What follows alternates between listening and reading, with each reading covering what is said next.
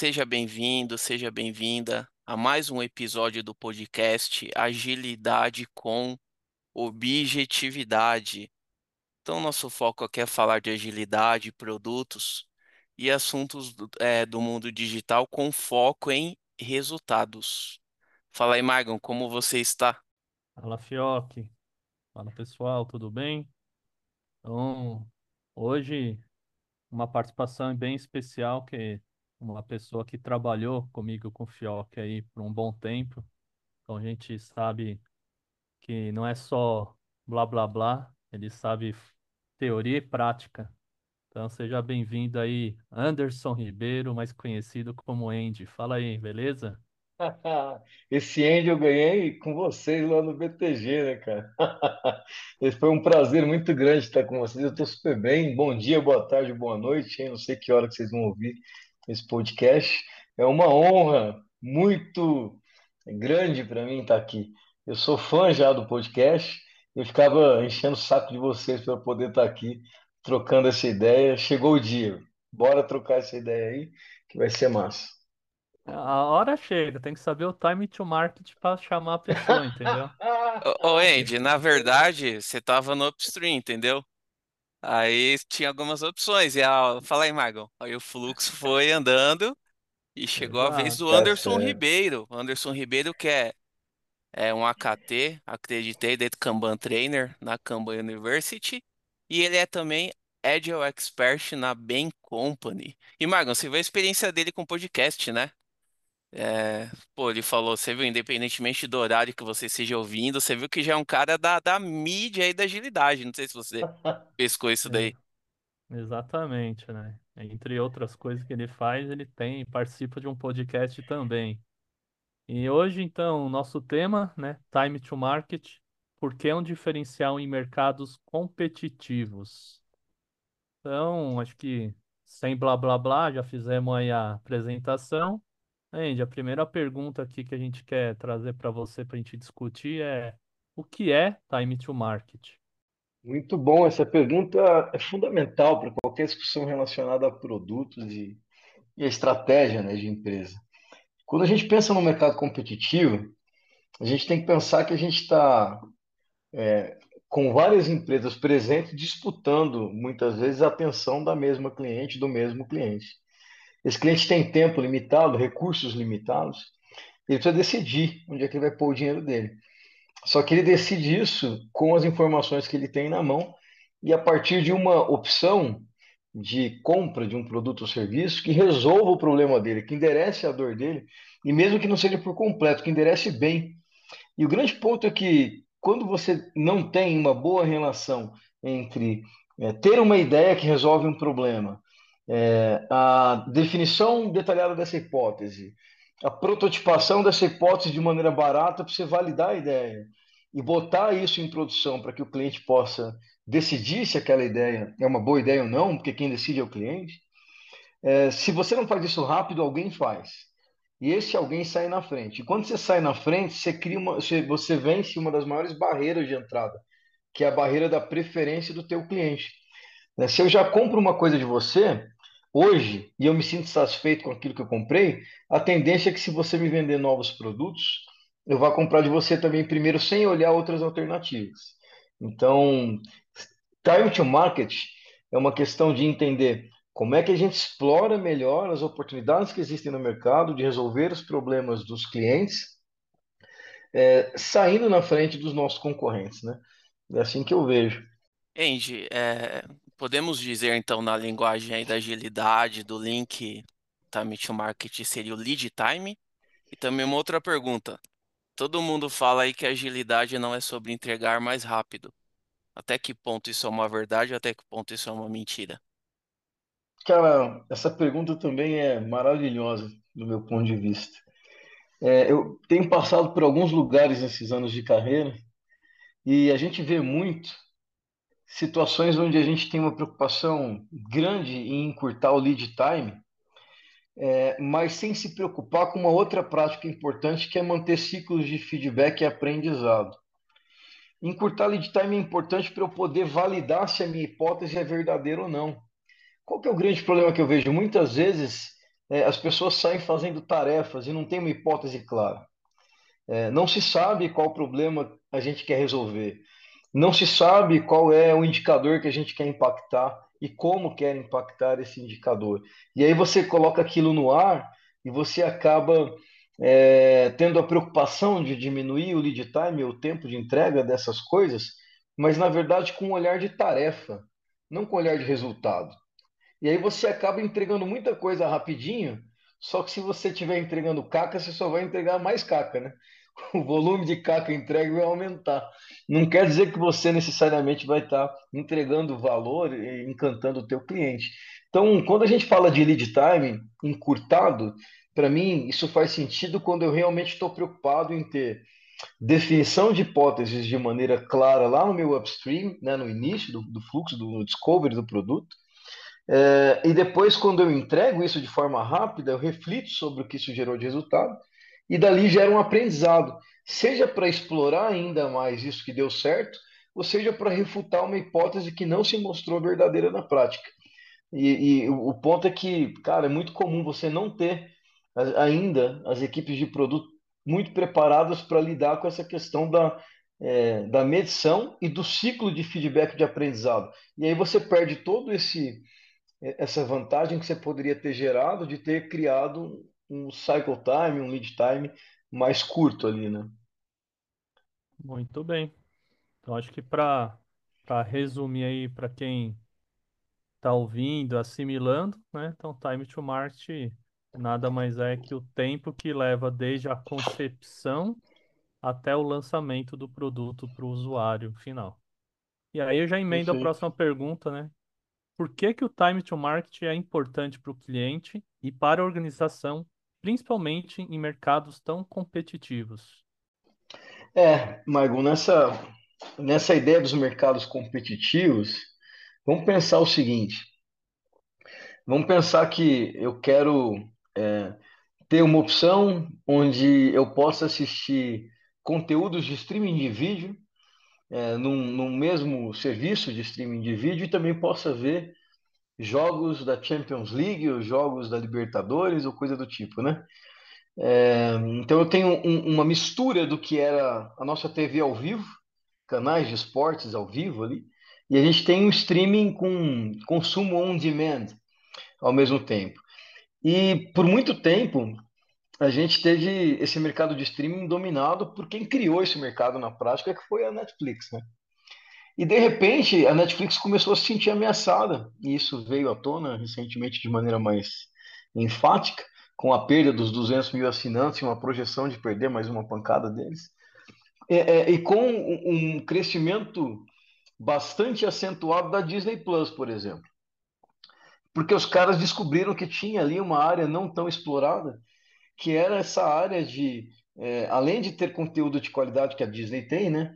Tem os conteúdos lá da Marvel que ela comprou, tem os próprios conteúdos dela e assim por diante, de explorar esse mercado, que é o um mercado que antes era explorado pelas TVs a cabo, é, de eventos online, esportivos. E de repente, com preço hiper competitivo, a Disney Plus é, chegou a ter um número de assinantes equivalente ao da Netflix em tão pouco tempo. E por que, que eles fizeram isso? Porque eles olharam uma oportunidade no mercado que não era atendida por serviços de streaming e ofereceram isso com preço competitivo. E por que, que eu falei disso?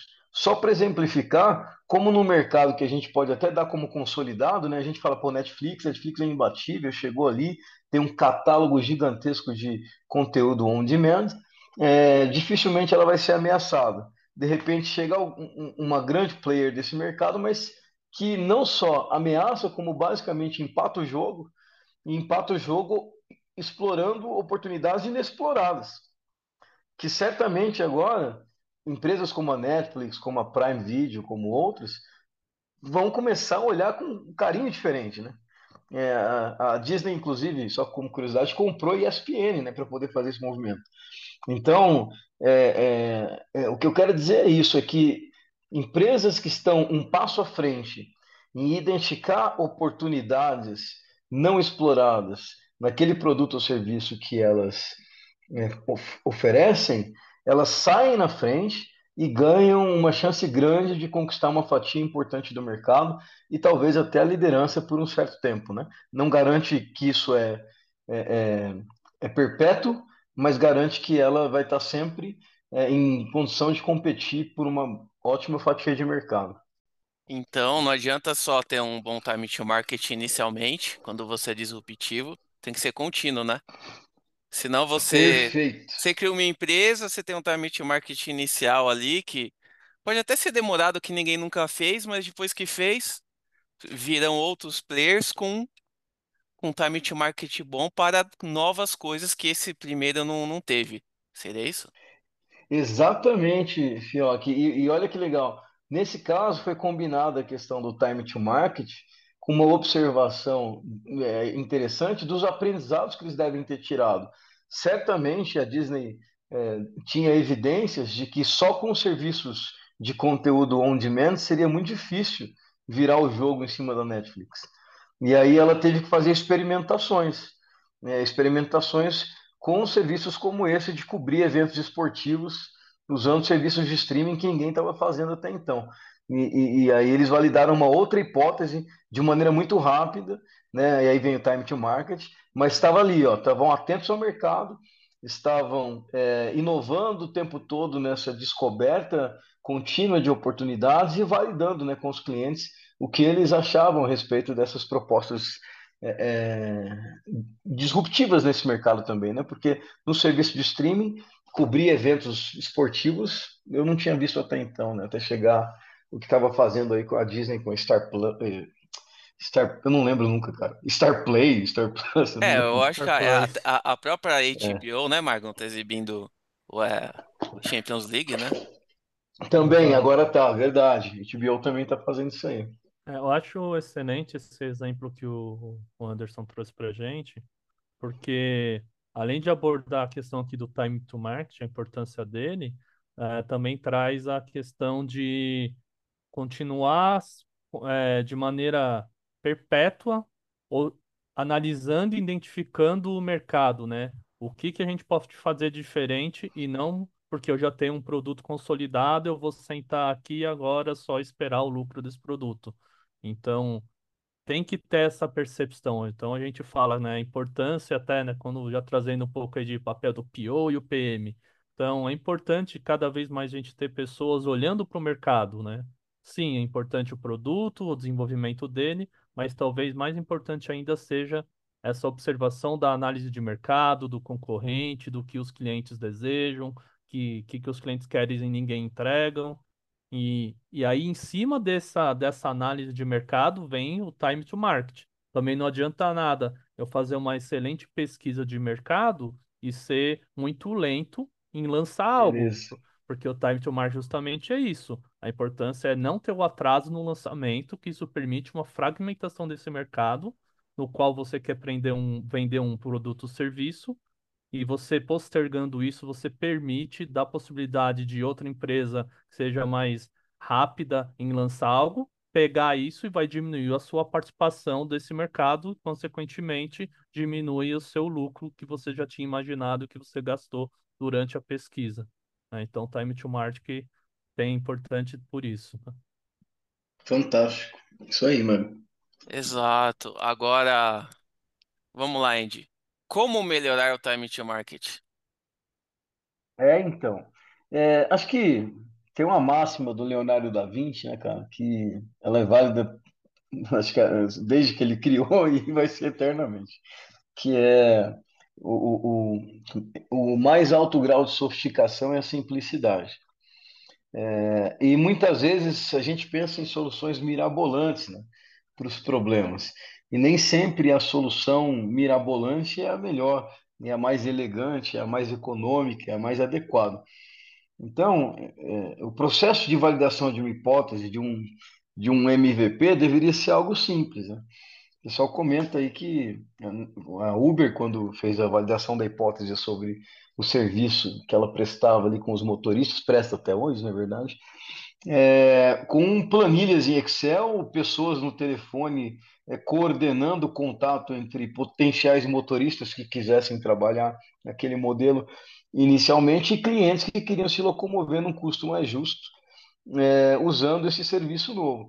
Então, não tinha plataforma, não tinha aplicativo, não tinha nada dessa parafernália que você tem hoje espalhada pelo mundo, né, que a Uber é, hoje conseguiu criar o seu império aí. Era tudo baseado em planilha Excel, telefone e, e, e contato telefônico com essas pessoas, né? Então, cara, eu acho que para melhorar o time to market, a gente tem que ter mais essa, isso que o Maicon falou agora. É observar o mercado, observar o cliente, conversar com o cliente, fazer pesquisa com o cliente, é, coletar dados, olhar para os que os dados nos dizem, né? E a partir disso, né, de uma cultura data-driven, orientada a dados e customer-centric, centrada no cliente, você começar a selecionar e priorizar hipóteses para você validar de maneira simples. Depois que validar, a construção disso para uma solução mais estruturada, mais robusta, é, aí você coloca isso ali numa esteira de, de desenvolvimento de produtos que, que já esteja performando com tempo legal. Mas para isso também é importante que as empresas mantenham esses times é, minimamente um certo tempo trabalhando juntos, né? É, porque o que a gente vê também hoje é que a rotatividade muito grande é, dentro dos times e das empresas dificulta que você tenha pessoas que consigam trabalhar em alta performance de, de lead time constante, estável, por muito tempo. É o tempo todo entrando e saindo gente das empresas e das equipes. Não se consegue manter com facilidade mais um time. E a gente que gosta de futebol, a gente sabe disso, nós três nos conhecemos e gostamos os três de futebol bastante. Os três corintianos aqui, né, Magno? Fala aí, Magno, é isso, Magno? Três alvinegros, né? Vamos lá. Três alvinegros, só dois corintianos. É, um, um é praiano, né? boa, boa. É, mas a gente sabe que quando você muda um time que está jogando bem redondinho, já tem um entrosamento, já tem um esquema tático, e aí você muda esse time, troca as três, quatro peças, você tem que mudar muitas vezes todo o jeito do time jogar, porque não tem as mesmas características dos jogadores que entraram e os que saíram. O time tem que entrar, às vezes, num outro esquema tático, não dá para manter o mesmo. Então, é, o, o que eu queria reforçar aqui nessa resposta é que, além das questões relacionadas a produto, da seleção de hipóteses adequada ali, olhando para os dados, conversando com o cliente e assim por diante, quando eu vou para o meu delivery, que é parte de uma entrega de, de, de time to market bem feita, eu preciso tentar proteger um pouco mais essas estruturas de time para que as pessoas consigam desempenhar em alta performance. Quem já passou pelas é, é, pelos estágios de formação de time lá do, do Tuchman, vai lembrar, né? Lá do, do, dos, dos, quatro estágios. E, e, aí você tem lá norm, storming, performing, assim por diante. E aí você só chega no, no, no performing ali, ao nível máximo de desempenho, depois de um tempo. E aí quando você chega nesse nível, geralmente os times não conseguem se manter mais. E aí você volta para estaca zero, onde o time vai ter ainda é, que reaprender a trabalhar junto. Então, eu deixaria um, uma pitada de provocação aí para que as organizações que realmente querem buscar um bom time to market tentassem ter uma cultura é, é, de estímulo para que esses talentos fiquem na empresa, né, e se sintam bem lá. Ô Anderson, o Juliano Ribeiro da Supercom usa um termo muito legal que é time centrismo. Porque hoje, se você entrar no LinkedIn, as pessoas que escrevem sobre agilidade, produtos digitais, só falam, assim, só falam não, não vou generalizar, mas a maior parte do conteúdo é falado de times, como montar um time, como fazer um time se entrosar, como fazer uma retro no time. Então, eu queria falar para você, queria perguntar para você. Ok, sabemos que é importante ali ter times de alto desempenho, mas o quão é importante ter um fluxo end-to-end de alto desempenho. E você, enquanto AKT, que dicas você dá para que esse fluxo end-to-end seja otimizado? Ah, essa é, um, é uma discussão muito boa. Eu acho que ambos os temas eles são importantes, mas o fluxo ele é ainda mais importante porque ele nos dá uma visão clara de quais são as etapas que compõem aquele, é, é, aquele trabalho que você vai executar para poder entregar um serviço ou um produto fim a fim. Desde o momento que você tem a ideação, que o Maicon comentou, até o momento em que você disponibiliza isso para o usuário final utilizar. Inclusive, dependendo do, do, tipo de serviço que você oferece, você tem até questões relacionadas a depois da entrega, como pós-venda e coisa do tipo. Mas o grande ponto é, é, se eu entendo essas etapas todas, eu consigo ter clareza sobre é, possíveis dependências que a gente vai encontrar, é, em mais de um serviço, inclusive. Eu vou identificar que eu vou precisar é, de mais times envolvidos, porque geralmente os times hoje são orientados muito por serviços. E se eu tenho serviços diferentes que se complementam e eles são necessários para entregar um produto, vou dar um exemplo, tá? Não deveria ser assim, na minha opinião, mas você tem muitos lugares ainda onde as etapas de UX UI são feitas por silos de profissionais especializados nessas competências. E aí, depois que eles fazem as análises de UX UI durante o Discovery, eles se conectam é, com o restante do, do, fluxo de Discovery, com os Product Owners, com os PMs, Product Managers, assim por diante, e dali depois vai chegar no Delivery. Mas você tem um silo primeiro que faz uma etapa de UX UI. É, esse silo, por si só, nessa configuração, ele passa a ser um serviço. E esse serviço também tem etapas lá dentro. É, ele, ele não está solto no, no, no, no universo, né? ele está fazendo parte de uma cadeia maior do fluxo. E essa cadeia tem que ser mapeada, porque eu preciso entender os momentos em que a gente é, vai fazer as conexões entre um serviço e outro, para que a gente mantenha um ritmo sustentável e, na medida do possível, o mais sincronizado possível, para que esses times consigam trabalhar com fluidez evitando filas e gargalos. E o fluxo com as etapas identificadas é, permite a gente identificar é, com mais clareza todas essas etapas, quem faz o quê e os gargalos. Aí eu começo a entender se a gente tem ou não tem é, ali riscos né, inerentes a essas questões aí de bloqueio, de gargalo, de interdependência entre serviços. Legal, ótima explicação. É, eu gosto desse tema, é importante a gente falar, porque, e para quem está ouvindo entender, que muita gente que não conhece a fundo ainda a agilidade, a primeira coisa que pensa é que agilidade é, é rapidez. E aí tem até, né? Agilidade não é só sobre rapidez, né? Mas também é. E essa parte que também é sim sobre rapidez cai como uma luva aqui no time to market. Que aí sim, a gente é uma corrida contra o tempo, porque né? Se estamos pesquisando e querendo lançar outro, tem mais N empresas no mercado que estão também querendo pegar essa fatia. Então, acho que a parte da velocidade que sim existe na agilidade é, entra muito bem aqui, tá? Nessa parte de, de time to market. E aí, além disso, então, além do time to market, Andy, o que mais pode ser um diferencial nesses mercados competitivos, né, que são que a gente costuma chamar de oceano vermelho. É, então. Eu acho que você tocou num outro ponto fundamental agora, Maicon, que é entender é só realmente essa velocidade que interessa. É, e a gente fala muito é, nesse, nessa temática que a gente está explorando sobre entender os efeitos das nossas ações, né?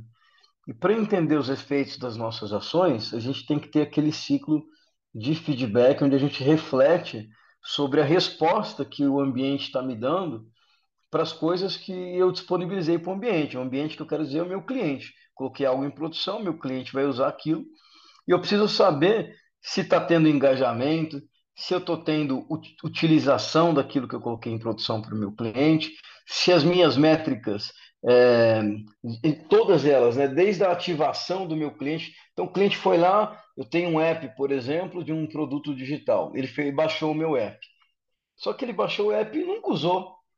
Então, aquilo, eu tenho uma métrica que é uma métrica que sozinha pode ser uma métrica de vaidade, que é de downloads no meu app. Aí, de repente, eu vou falar, não, preciso olhar se esse mesmo cliente pelo menos usou isso. Pô, ele usou uma vez, mas ele usou uma funcionalidade free. Ele não pagou nada ainda, não consumiu nada. Então, pô, pelo menos ele usou, mas não ativou ainda valor. Pô, ele foi lá e comprou pelo menos uma das coisas que eu tenho lá que, que é um serviço pago. Bom, agora ele, ele ativou de verdade valor é, consumindo um serviço que vai gerar para ele resultado e para mim também vai gerar resultado. Legal. Ele se mantém, né? E aí eu tenho recorrência, né? Eu tenho receita recorrente lá, por exemplo, que eu posso observar. Então eu tenho métricas que a gente chama de métricas de eficácia, geralmente, que podem ser métricas de critério de adequação do cliente, ou seja, coisas que são importantes para que aquele cliente, aquela cliente decidam comprar comigo ou continuar comprando comigo, se já compram. Eu tenho métricas de saúde de negócio que interessam mais para nós do negócio, né? É, a gente está falando aqui de métricas como realmente EBITDA, margem de lucro, é, custo mesmo para produzir aquele, aquele é, produto ou serviço, e assim por diante, né? Eu começo a identificar para a empresa quais são as coisas que a gente consegue mensurar para saber se a gente está saudável ou não, e aí a gente chama de métricas de saúde, né? Do negócio.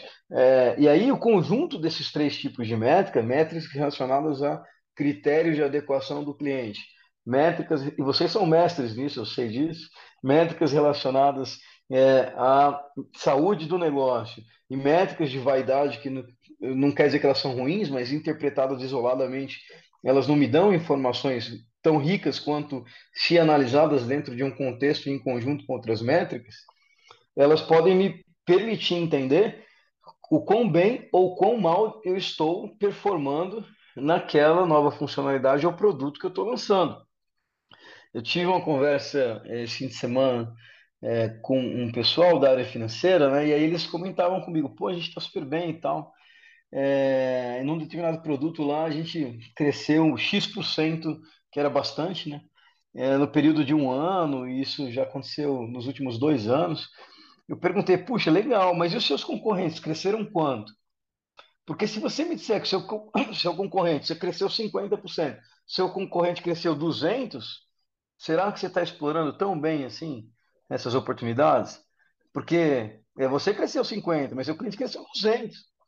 O mercado tinha ainda mais oportunidades que você não conseguiu explorar, como o teu concorrente conseguiu. Então, eu preciso entender das métricas do meu produto, do meu serviço e daqueles que estão no mesmo mercado comigo, inclusive.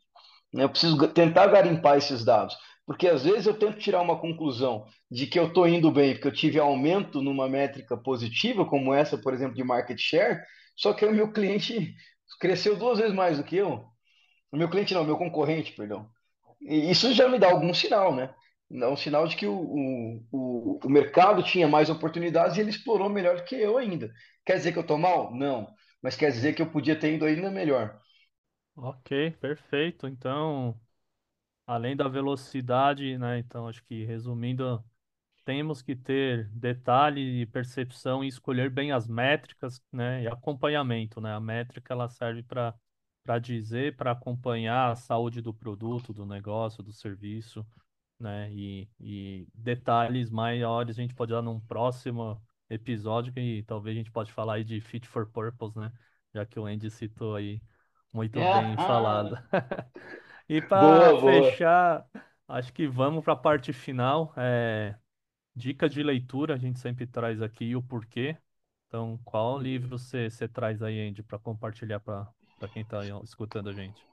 Ah, já tem um livro aqui que a gente colocou aqui na nossa conversa, né? Que é um pouquinho ligado a essa história de Oceano Vermelho e Oceano Azul, que é a estratégia do Oceano Azul, como criar novos mercados e tornar a concorrência relevante. Já é um livro não tão novo, mas de temática bastante atual.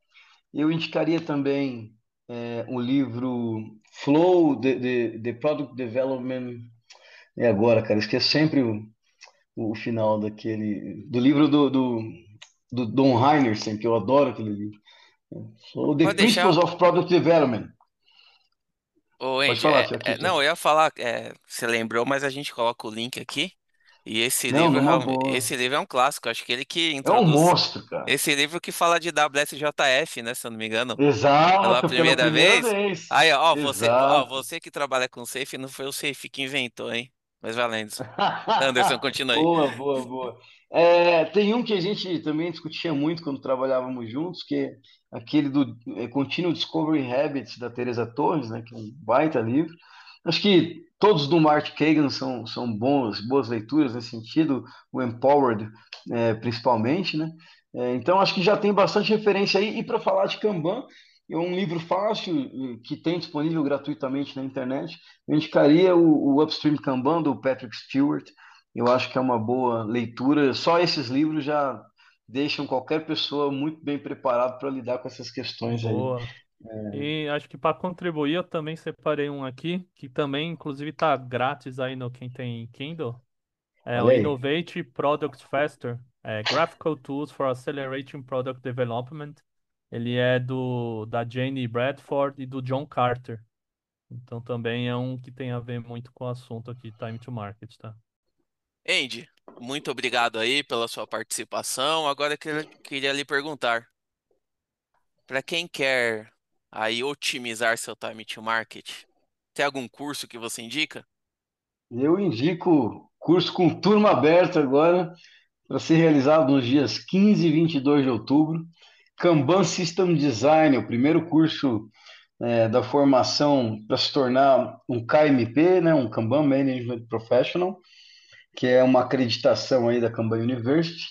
É, e eu considero um dos cursos mais importantes para quem quer começar a entender sobre gestão de fluxo. Lá vai entender sobre os princípios de gestão de fluxo, sobre as práticas do Kanban, as agendas do Kanban.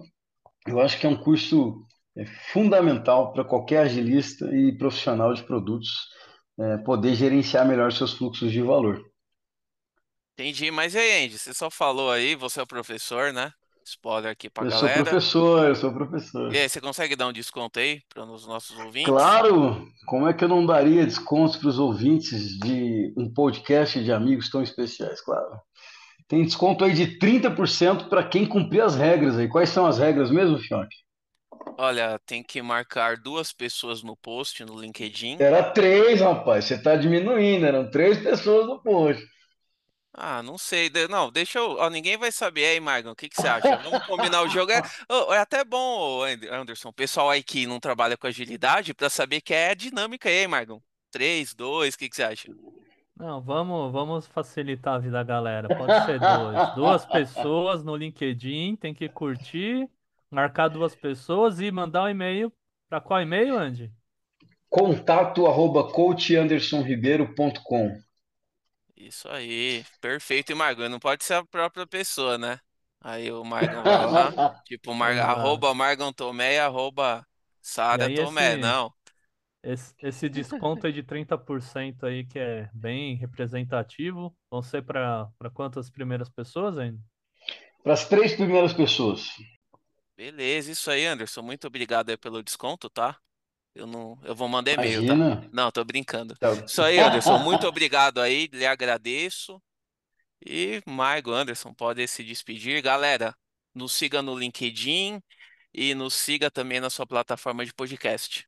Muito obrigado, Fioc. Muito obrigado, Andy, pela participação aí, pela, pelo esse bate-papo, essa aula aí que, que você deu, que a gente pôde, que possa agregar para quem nos escuta.